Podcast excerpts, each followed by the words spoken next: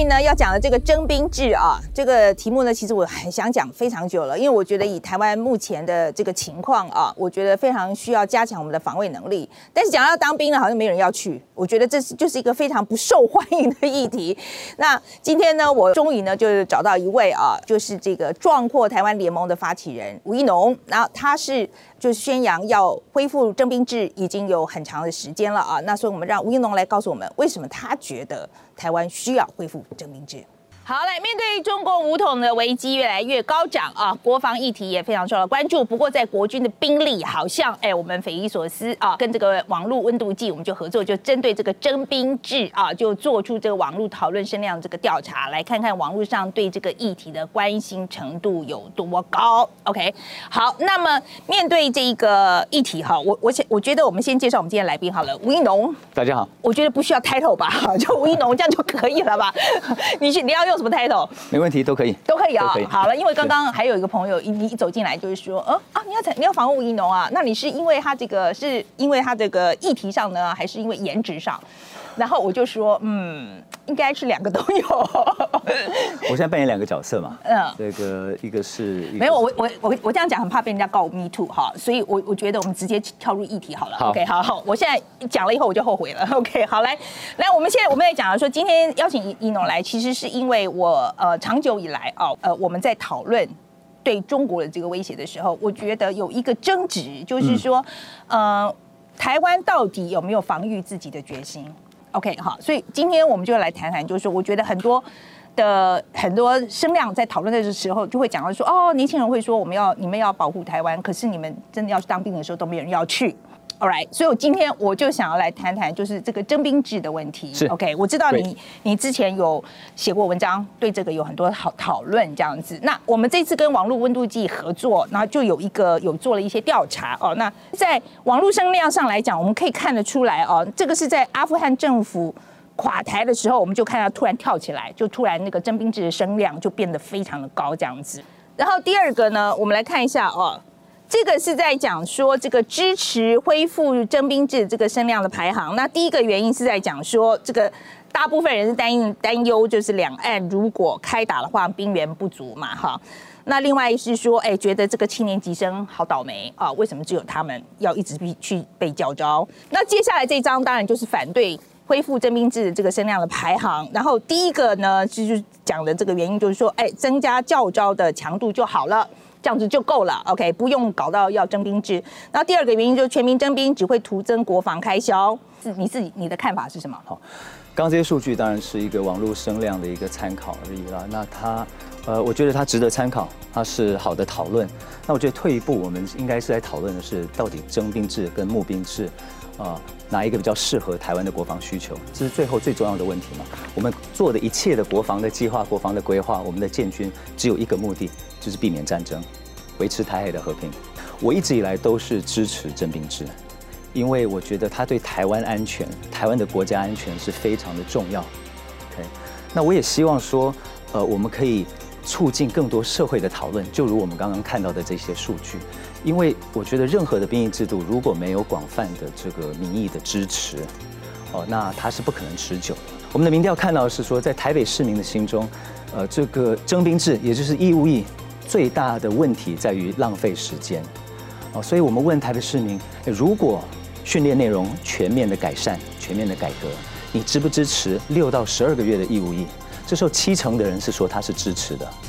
OK，所以我觉得大家心中也是有这样子的，也是有这个认知了，就是说顾好台湾的国家安全，啊，征兵制是我们必须一起来面对的。我我们要退一步看整个整个大局势，我们现在面对的是一个。呃，基本上是一个前所 前所未有，呃，一个一个花了二十五年去建军、去革新的一个解放军的军力。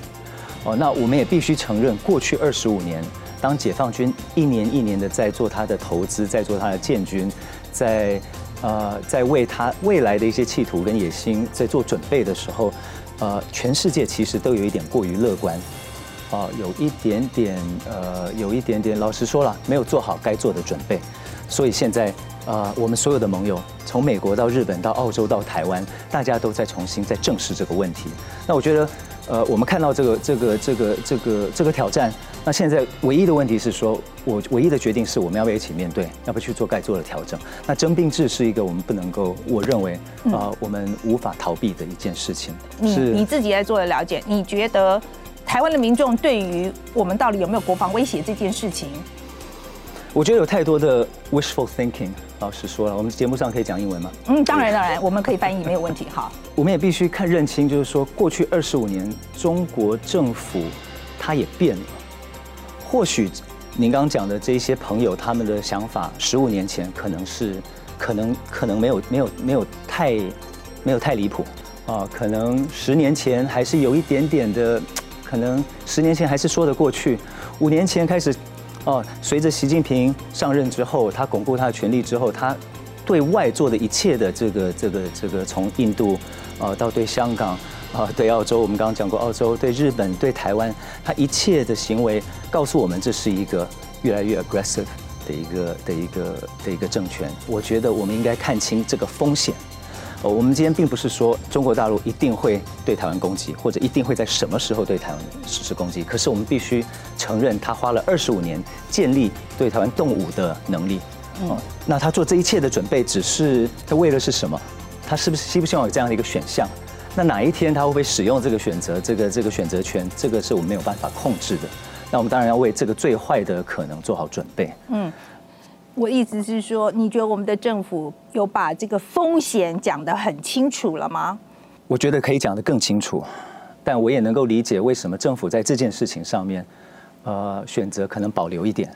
呃，因为我们现在的政治环境是一个高度对立、高度口水化的一个政治环境，我觉得不够健康。我觉得对重要的公共政策没有办法引起有建设性的讨论。但是在现有的这个环境下，如果政府多谈我们面对的一些呃国安风险，啊，虽然这些国安风险不是我们造成的，虽然是习近平，虽然是中国政府他们自己的变化，他们自己的，因为他们的决定造成呃区域的不稳定。可是我们只要多提这个，呃，很不幸的，我们现在政治环境就是在野党会拿出来对政府做攻击，说就是因为你在执政，所以才有这样子的问题。我觉得这是一个政治上所有政治人物呃必须考量的。嗯，urgency，你觉得我们做到了吗？就是告诉民众说我们现在有多么急迫了吗？我觉得民众有这个感觉耶，我觉得民众知道。他可能不知道具体的为什么，how 或者该做些什么，让这个可以开始化解这个问题。但是的确有这个焦虑，要不然我们的民调不会看到七成的民众，哦，在改革训练的前提下是支持六到十二个月的义务役。OK，哦，因为大家其实有生活要过，呃，有工作想要去做，有有家庭想要去去去去养，没有人无缘无故想要去当六到十二个月的兵。嗯，好，我我我我这边丢一个数据了，我们的我们的国军，呃。大概十六到十八万人，看你怎么算。我们 generous 一点，算十八万人好了。十八万个国军，台湾这么大的一块国土，呃，将近两千四百万人，我们不需要是军事专家，我们就知道这个对比怪怪的。哦，今天如果国家面临啊，在最坏的状况下会面临武装冲突的情况，那靠十八万人绝对保护两千四百万人是绝对不够的。他们非常的重要，他们在前线啊扮演非常重要的角色，他们是正规部队啊。可是他们后面我们需要另外一个东西，那对我来说，那个就叫做我们可以把它称为后备役，我们可以把它称为后备部队，那也就是我心中的征兵制该在处理的、该训练、该建立的好一股力量。我们现在讲说，我我我想社会上跟你们的了解，就是社会上对于征兵制这一个，我们取得共识了吗？就是我们距离，或者是说离共识还有多远？我觉得第一个问题是要厘清啊，征兵制啊，现在已经其实已经有征兵了，讲精准一点，现在就是四个月的军事训练役。那时间长不长，够不够久？我们再我们我们我们待会再谈。但是，呃，我们的征兵的目的是什么？过去的思维是，呃，我们的后备部队做的就是补充前线部队，它是一个国防上。呃，正规部队所需要的啊，因为前线的人如果耗损了，前线部队如果耗损，那需要人家来补充，来补他们的位置。除此之外，我觉得后备部队啊，我们的后备役，我们的征兵，我们的所有的全民有一个更大的任务，那他这个这个角色跟我们的前面的正规部队其实是应该形成一个前后互补的关系，而不是只是补充他的关系。我的意思是这样，我的意思是我心目中的后备部队，它比较像国外的，比如说美国的国民兵，他应该是在平时的时候负责救灾，啊，他在战时的时候负责你那个区域、你那个责任区的安全，啊，他是其实是一个负责后勤补给、负后呃负责这个灾害抢救。处理大型伤患的一个的一个的一个部队，因为正规部队在前线打仗嘛，哦，这些其他的工作都需要呃更一个庞大的人力来做。那做这些工作其实是需要训练的，哦，不管是通讯，不管是指挥交通，呃，负责呃关键基础设施的安全，还是呃紧急救护 （first aid），这些都要学习。那对我来说，这些是教招该在该学的，这些是军事训练营的内容该学的。我觉得我们必须强调，我们要先讲清楚后备部队的任务是什么。What problem are they trying to solve? What's their mission? 我们才能开始规划他的训练内容。但我们做这件事之前了，我们我觉得征兵制之所以呃还是缺乏共识，是因为社会大众看不到一个不会浪费你时间的一个征兵制，一个不会让你觉得没有意义的一个训练内容。所以我觉得，如果政府、如果国防部认同我们的这个想法，就是说。后备役有另外一个角色，在跟正规部队不一样的角色，但是是相辅相成的。那么，我觉得第一步是要把我们四个月军事训练营的呃每一天的训练内容、每一天的课表定出来，让社会大众看到说，如果我同意啊付出我四个月的人生。哦，我这四个月会怎么过？每一天会做些什么？我们的教招，不管是五到七天的教招，还是现在在在拟定的十四天的教招，每一天会做些什么？把课表拿出来。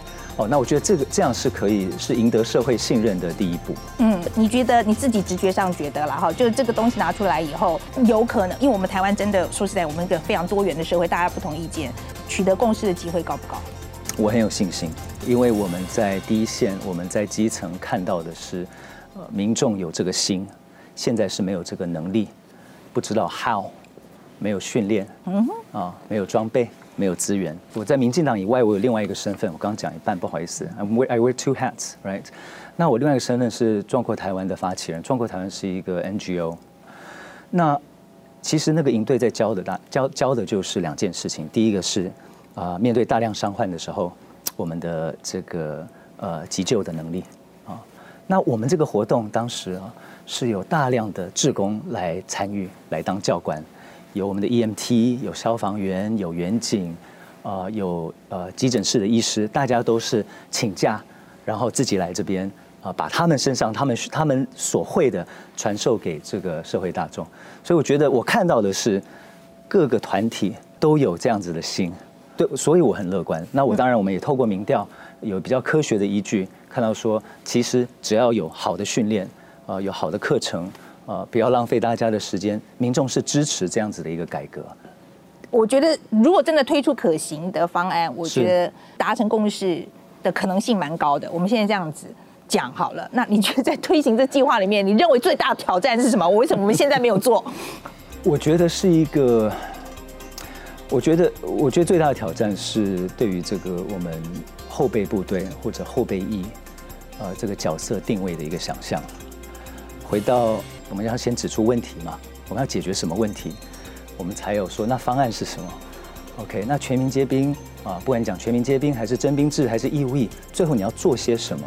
这个新的想象，目前在呃国防部里面的规划还还看不到。嗯，我知道他们正在研究。哦，但是我们可不可以快一点？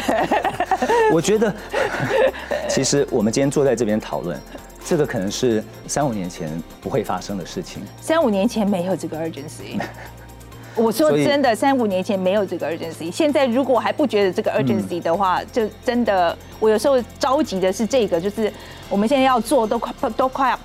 呃，快快来不及了。所以我觉得，我觉得我们在公民社会，我们在媒体，呃，扮演很重要的角色。就是我们当然是期待政府动作快一点，但是我们也知道，政府它这个任何官僚体系它的运作有一定的节奏。哦，预算要前一年、前两年就开始讨论。哦，那除此之外，我们在民间社会，我们的角色是我觉得促进更多的讨论，所以我其实很开心今天有这个机会来到这边谈，哦，因为我觉得他最后最终我们在讨论的是台湾一个一个一个安全、一个有韧性的台湾社会应该长什么样子的。好，我今天我想今天拿这个当结语，我觉得不错了哦。好，那今天非常谢谢尹农，谢谢你。